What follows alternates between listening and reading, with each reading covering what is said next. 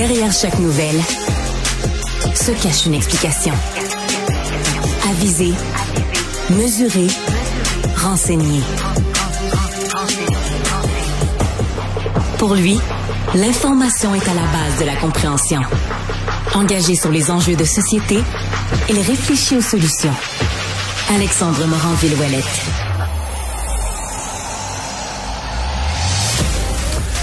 Ça aura pris cinq mois, cinq mois d'enquête complète du côté du service de police de la ville de Montréal, cinq mois du côté également des enquêteurs incendies de Montréal et du Québec qui se sont penchés sur les origines de l'incendie criminel qui s'est déroulé dans le vieux port de Montréal. On s'en souviendra dans l'édifice de la place Youville le 16 mars dernier. C'est devenu l'incendie le plus meurtrier en près de 50 ans à Montréal. On a eu sept personnes qui sont décédées neuf autres qui ont été blessés dans cet incident-là, là, dans un bâtiment qui était bien sûr patrimonial, un vieux, une vieille bâtisse qui brûlait donc super facilement, qui avait aussi à l'intérieur des défauts. On parle de pièces qui étaient louées comme Airbnb, des logements qui, qui avaient pas de fenêtre, ni plus ni moins, pas de pare-feu entre certaines pièces, les escaliers de secours faisaient défaut. Bref, un bâtiment qui était ben, vraiment un danger public déjà depuis un bon moment. Il y a une enquête criminelle pour négligence criminelle causant la mort qui est déjà, qui est, déjà en cours dans ce cas-ci. Mais maintenant, c'est également une enquête pour meurtre qui se déroule. Puis meurtre multiple. Pourquoi? Mais parce qu'on a allumé cet incendie-là de main criminelle. C'est ce que l'enquête a fini par révéler. On a écarté, là, cinq mois c'est long, ça peut sembler long pour le grand public, mais il faut écarter une à une toutes les hypothèses. Par exemple, on attendait un rapport d'un ingénieur électrique pour être sûr, sûr, sûr que c'était pas un défaut, un pépin de fil, de câblage quelque part dans le bâtiment qui avait allumé l'incendie. On a éteint aussi toutes les autres hypothèses, sans faire de mauvais jeu de mots, par rapport au feu de cuisson, par rapport au mégot de cigarette aussi. Bref, on a tout écarté, puis finalement, on a réussi à trouver sur place ben, des accélérants. C'est ce qui peut être considéré comme, là, que ce soit de l'huile ou que ce soit de l'essence ou autre donc un combustible qui permettait d'allumer un feu comme ça de main criminelle. Ça aurait expliqué entre autres pourquoi ça a brûlé aussi rapidement. Et on comprend, quand vous allumez un incendie puis que ça tue cette personne, ben vous êtes recherché pour meurtre, peu importe qui vous êtes ou combien vous êtes. Donc c'est une enquête qui va se poursuivre. On n'a pas précisé s'il y avait des suspects pour l'instant dans cette enquête-là, mais c'est troublant, honnêtement, c'est troublant à savoir. Dans tous les cas, le bâtiment était archi dangereux, mais quand même, Maintenant qu'on sait que c'est une main criminelle, c'est un accident. En fait, c'est plus un accident. Ça aurait pu être carrément évité pour les parents de certaines personnes, la famille, les amis de ceux qui sont décédés dans cette histoire-là. Mais c'est vraiment crève-cœur. C'est le cas entre autres mais du père de la jeune Charlie Lacroix, la jeune femme de 18 ans qui est décédée dans l'incendie. On s'en souviendra. Elle était au téléphone avec les secours quand tout ça s'est déroulé. Absolument affreux comme histoire. Bref, j'ai sincèrement hâte de voir comment l'enquête va se dérouler, puis de voir aussi si on va être capable de mettre la main au collet du ou des personnes qui ont fait ce crime-là, parce qu'ils sont recherchés pour de multiples meurtres en ce moment, des crapules à qui on va devoir mettre la main au collet. Sinon, sondage léger, chaque fois qu'on a un coup de sonde de, de la firme euh, Léger, le journal, ben, on a toujours ben, toutes sortes de données intéressantes sur la politique, entre autres. Et là, à l'aube de la rentrée parlementaire, justement, en même temps que la rentrée scolaire, ben on a sondé les Québécois, entre autres, sur le troisième lien. Ça fait quatre mois déjà qu'on a décidé du côté de la coalition Avenir Québec de reculer là-dessus. Hein? C'était une promesse forte, ça, le troisième lien, particulièrement autoroutier entre Québec et Lévis.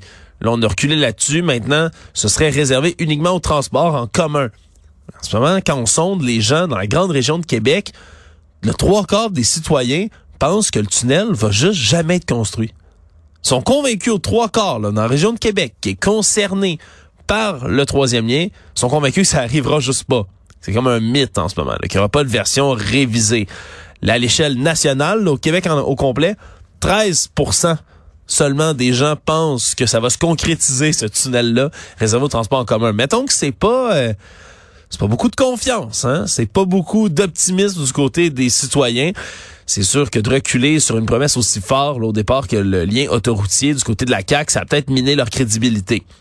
bonne chose quand même pour euh, le gouvernement de François Legault, c'est que le désaccord avec l'abandon du troisième lien, lui, a diminué légèrement, là, à peu près. On est à peu près à 23% des gens qui sont vraiment désaccord sur le fait qu'on a reculé là-dessus.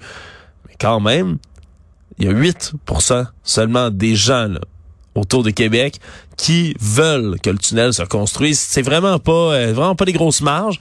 En plus, il reste encore à savoir combien ça va coûter tout ça. Parce que pour un troisième lien autoroutier, on disait que ça allait coûter 10 milliards de dollars. Pour un tunnel comme ça avec le transport en commun, combien? Ben, c'est une question, encore une fois, qui reste en suspens. Puis quand on n'a pas les prix, tout comme, je rappelle, on n'a toujours pas le coût complet pour le REM à Montréal, euh, c'est sûr que ça alimente le cynisme, c'est sûr que ça alimente aussi le pessimisme autour de projets comme ceux-là. Faites juste être honnête avec les gens. Faites juste dire à la population québécoise combien ça coûte des projets comme ça. Au moins, on va avoir leur juste, mais on va savoir où c'est qu'on s'en va avec tout ça.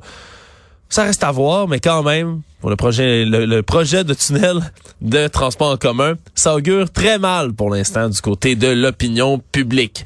Je parlais de rentrée parlementaire à l'Assemblée nationale. C'est une première historique là, qui va se faire on a pour la toute première fois une halte garderie qui va ouvrir à l'Assemblée nationale pour les enfants des députés, des membres du personnel politique, des employés administratifs aussi qui ont besoin ben, de faire garder leur enfant pendant qu'ils travaillent à l'Assemblée nationale. On va avoir une petite plage horaire, 20 dollars, ça va coûter en avant-midi, 20 dollars en après-midi, 10 dollars en soirée et on peut accueillir pour l'instant jusqu'à 10 enfants de 10 ans et moins. Ça va aider entre autres ben, les députés qui sont parents, c'est surtout à eux qu'on pense parce que quand vous êtes député, là, vous devez vous rendre jusqu'en chambre d'assemblée, hein, dans le salon bleu. Vous devez aller faire des discours, vous devez aller écouter, vous devez aller voter. Il y a toutes sortes de choses que vous devez faire comme tâche là-bas. Puis on s'entend, même si on a déjà vu certains députés, certaines députées aussi avoir ben, leur, bébé dans les bras quand ils s'en vont dans le salon bleu, mais c'est pas idéal tout ça. Puis une fois que votre enfant grandit un tout petit peu, c'est pas le plus dur d'avoir un enfant de 3-4 ans dans le salon bleu puis de garder un certain décorum. Ce qui fait qu'il y a beaucoup de députés, puis il y a beaucoup de d'employés politiques, de personnel qui, eux, ont, de la difficulté à concilier travail-famille. Puis qui, par le passé, par exemple, ben, voulaient peut-être pas se lancer en politique, voulaient peut-être pas participer à la démocratie, juste pour la simple et bonne, unique bonne raison que c'est difficile de gérer en même temps la vie de famille. Donc c'est une bonne nouvelle, ça va permettre à des gens de vouloir se lancer en politique, ça va permettre là, ce projet pilote-là aussi ben, de voir à quel point c'est viable, à quel point on a, on a de la facilité à s'occuper des enfants, puis peut-être qu'on va pouvoir étirer ce service-là à plus de gens encore. Donc c'est des mentalités qui changent, puis particulièrement, j'ai envie de dire bien sûr, mais pour les femmes qui veulent se lancer en politique, habituellement c'est elles qui ont toujours été historiquement plus désavantagées quand il voulait se lancer avec une famille dans une arène aussi difficile et exigeante que celle de notre politique euh, ici au Québec, ben, tant mieux vraiment que les mœurs changent dans ce dossier-là. Très heureux de savoir qu'on va pouvoir étirer puis ouvrir un peu plus les portes de, la maison du peuple, hein, parce que c'est ça que c'est l'Assemblée nationale, un peu plus de gens qui veulent participer à la démocratie. Je retourne sur un sujet d'enquête, d'enquête qui, a quatre ans de ça, avait démarré avec le vol d'une toilette mais pas n'importe quelle toilette, on s'entend là. Je perdrai pas du temps ce matin à vous parler de de bol, hein, de bol qui se fait voler. Si la bol en question, ben, était pas une bol en or massif de 90 kg qui avait été volée dans le château de Blenheim en Angleterre.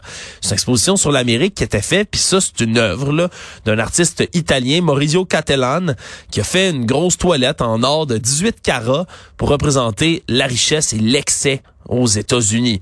C'est parce que c'est quand même à peu près 8,5 millions de dollars que ça vaut, là, cette œuvre-là. C'est de l'or massif, là, la toilette. Et il y a quatre ans, je rappelle un peu ce qui était arrivé. Il y a des voleurs qui sont entrés dans le château, qui ont brisé des tuyaux dans la pièce juste à côté d'où il y avait la toilette, ce qui a fait en sorte qu'il y a eu une inondation. Puis comme dans un château historique, ben tout le monde a paniqué un peu. Ça a créé comme une diversion. Puis pendant que tout le monde se précipitait pour aller régler la fuite d'eau, mais ben, eux sont partis dans deux voitures différentes avec la toilette en or de 90 kg. On finit par partir avec ça, une histoire de fou.